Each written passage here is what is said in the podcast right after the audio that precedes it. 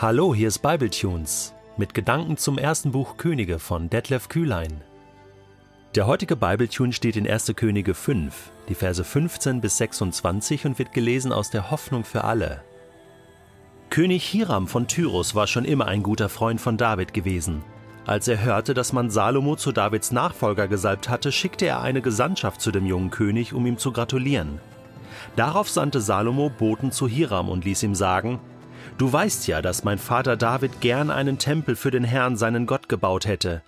Er konnte es aber nicht, weil er immer wieder gegen befeindete Nachbarvölker in den Krieg ziehen musste, bis der Herr ihm endlich den Sieg über sie gab. Mir aber hat der Herr mein Gott Frieden geschenkt. Weit und breit habe ich keine Feinde, mir droht von nirgends Gefahr. Darum möchte ich nun für den Herrn meinen Gott einen Tempel bauen. Schon damals hat der Herr meinem Vater versprochen, Dein Sohn, den ich zu deinem Nachfolger machen werde, der soll einmal für mich ein Haus bauen. So bitte ich dich nun, lass deine Arbeiter auf dem Libanon Zedern für mich fällen. Meine Leute könnten mit ihnen zusammenarbeiten. Natürlich werde ich den Lohn deiner Arbeiter zahlen, du musst nur sagen, wie viel ich ihnen geben soll. Du weißt ja selbst, dass wir keine so guten Holzfäller haben, wie die Sidonier es sind. Hiram freute sich sehr über Salomos Bitte. Ich danke dem Herrn, rief er, dass er David einen so weisen Sohn geschenkt hat. Er wird dieses große Volk bestimmt gut regieren. An Salomo schickte Hiram folgende Antwort Ich habe deine Anfrage erhalten und erfülle gerne deine Wünsche nach Zedern und Zypressenholz. Meine Arbeiter werden die gefällten Bäume zum Meer hinunterbringen. Ich lasse die Stämme zu Flößen zusammenbinden und an der Küste entlang nach Israel bringen. An dem Ort, den du mir angibst, lasse ich die Flöße dann wieder auseinandernehmen. Dort kann das Holz von deinen Leuten abgeholt werden. Ich schlage vor, dass du mir als Gegenleistung dafür Lebensmittel für meinen Hof gibst. So lieferte Hiram Salomo Zedern und Zypressenholz, wie er es bestellt hatte. Salomo sandte Hiram als Bezahlung jährlich 2640 Tonnen Weizen und 4500 Liter bestes Olivenöl. Außerdem schlossen Salomo und Hiram einen Friedensvertrag ab. In all dem zeigte sich, dass der Herr sein Versprechen erfüllt und Salomo mit großer Weisheit beschenkt hatte. Diese Geschichte hier zwischen König Hiram und König Salomo ist ein Paradebeispiel dafür, wie Zusammenarbeit im Reich Gottes funktionieren kann. Kooperation, Freundschaft, Netzwerk, Ergänzung, das alles kann zum Ziel führen. Nicht alles alleine machen. Schon David hatte eine gute Beziehung zu König Hiram. König Hiram von Tyros im Libanon. Da lebten die Sidonier, auch die Stadt Sidon gab es dort. Wo kamen die her? Wenn wir zurückblättern, 1. Mose Kapitel 10 werden die schon erwähnt. Und zwar war Sidon ein Sohn von Kanaan. Es war also ein kananitisches Volk. Kanaan, ein Sohn von Ham, der war ein Sohn von Noah.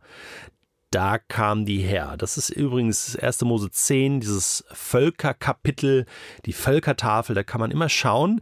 Äh, viele Namen ähm, leiten sich von daher ab. Auch Völkernamen kommen daher. So auch bei den Sidoniern. Die werden übrigens auch in geschichtlichen Zusammenhängen Phönizier genannt. Das war also dasselbe Volk. Sidonia, Phönizier, ähm, äh, oben im Norden von Israel, also nördlich von, vom, von, von den Landesgrenzen Israels, äh, eigentlich das Nachbarvolk äh, im Libanon. Heute Libanon, äh, Libanesen, ja, da schließt sich jetzt der Kreis. Ähm, heute ist die Beziehung zum Libanon nicht mehr so gut. Ja, Israel hat dort äh, Stellung bezogen und, und Grenzen gezogen und, und es ist eigentlich ein Feind. Damals hat Salomo einen Friedensvertrag geschlossen um deutlich zu machen, wir sind Partner, wir arbeiten zusammen, wir ähm, äh, geben uns gegenseitig etwas. Und, und Salomo in seiner Weisheit, so schließt ja diese Geschichte hier ab, und das ist bezeichnend, hat quasi die Sidonier gewonnen, ja, König Hiram gewonnen, sich am Tempelbau mit zu beteiligen mit ihrem tollen ähm, Zypressen und äh, Zedernholz vor allen Dingen, das schönste Holz, ja, was aus dem Libanon kam, die schönen Zedern vom Libanon. Ja, das ist so ein Sprichwort auch im, im Alten Testament. Und ähm, Salomo gibt seine Schwäche eindeutig zu. Er sagt, meine Leute, ähm, die könnten das gar nicht. Wir haben nicht so tolle Holzfäller, ja. Äh, ihr, die Sidonier, ihr seid die absoluten Cracks im Holzfeld. Da kommen wir nicht mit. Ne? Und das zeigt sich dann später auch im Know-how, wie Hiram das organisiert. Äh, ja, das ganze Holz wird zusammengebunden und über das Meer sozusagen runtergebracht, also über das Mittelmeer runtergebracht, dann nach Israel. Ähm, tolle Idee, ja, äh, wie das Ganze hier funktioniert. Eine tolle Kooperation. Und für mich so wunderbar zu sehen, wie König Salomo es in seiner Weisheit gelingt, dieses Volk ähm, nicht nur äh, an, den, an einem Tempelbau zu beteiligen, sondern auch noch einen Friedensvertrag zu schließen, so für, für eine gute Nachbarschaft, oder? Und so arbeitet man zusammen und ich und äh, irgendwie denke ich auch, dass der Libanon äh, und, und dass die Sidonier dadurch gesegnet wurden, weil sie am, an einem Werk des Herrn beteiligt waren. Hammer. Also wenn ich diese Geschichte, ich weiß, das ist äh, vielleicht grenzwertig an dieser Stelle, aber wenn ich das so übertrage auf, auf Kooperationen heute, ähm, mach dir bewusst, dass da ein göttlicher Segen drauf liegt, wenn du ähm, ein Projekt hast im Reich Gottes und, und versuchst, so viele Leute wie möglich da zu involvieren.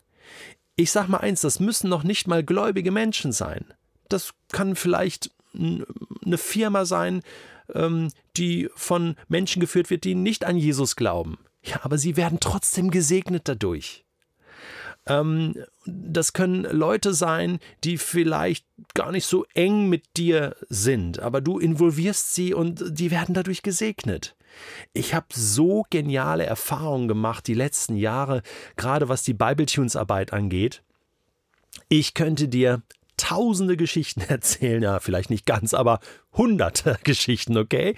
Wenn es, wenn es darum geht, wie Kooperationen funktionieren, was für ein Segen darauf liegt. Und ich konnte nur gewinnen, ja, indem ich ähm, zum Beispiel diesen Wert habe bei Bibletunes zu sagen, für deine Arbeit, die, die du investierst, äh, bekommst du einen Lohn.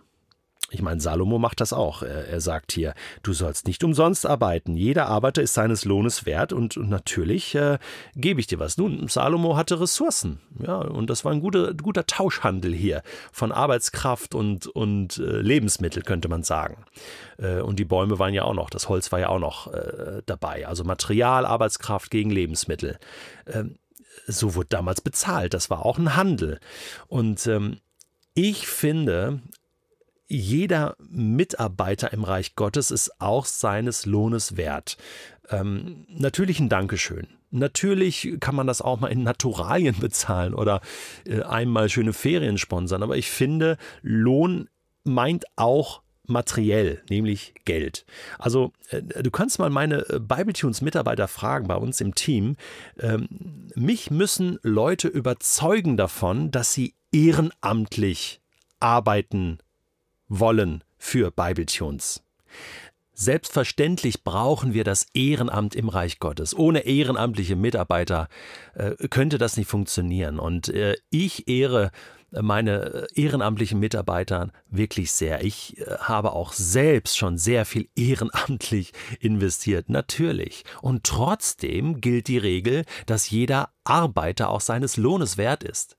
Und deswegen möchte ich gerne meine Mitarbeiter auch bezahlen. Wichtig ist, dass ehrenamtlich oder bezahlt jeder professionelle Arbeit abgibt. Das heißt, äh, jeder gibt das Beste für die, für die Arbeit, für das Projekt im Reich Gottes. Und jetzt überlegt doch mal, Salomo geht hier diesen Weg und macht nicht einfach alles alleine und sagt, ich habe alle Weisheit gefressen und ich habe allen Reichtum und ich mache jetzt alles alleine. Nein, er sucht Partner. Er sucht Kooperation, Netzwerk. Wenn du ein Projekt hast im Reich Gottes, mach es genauso. Mach die Augen auf, schau, mit wem könnte ich zusammenarbeiten, wen könnte ich gewinnen, wen könnte ich involvieren. Und ich sag dir, die Leute, die da mitmachen, die ergänzen die Sache nicht nur gut, bringen sie voran und helfen dir, sondern sie werden auch noch gesegnet dadurch und Frieden entsteht und Freundschaft. Ach, das ist alles eine super Sache. Findest du nicht auch? Also, lass dich inspirieren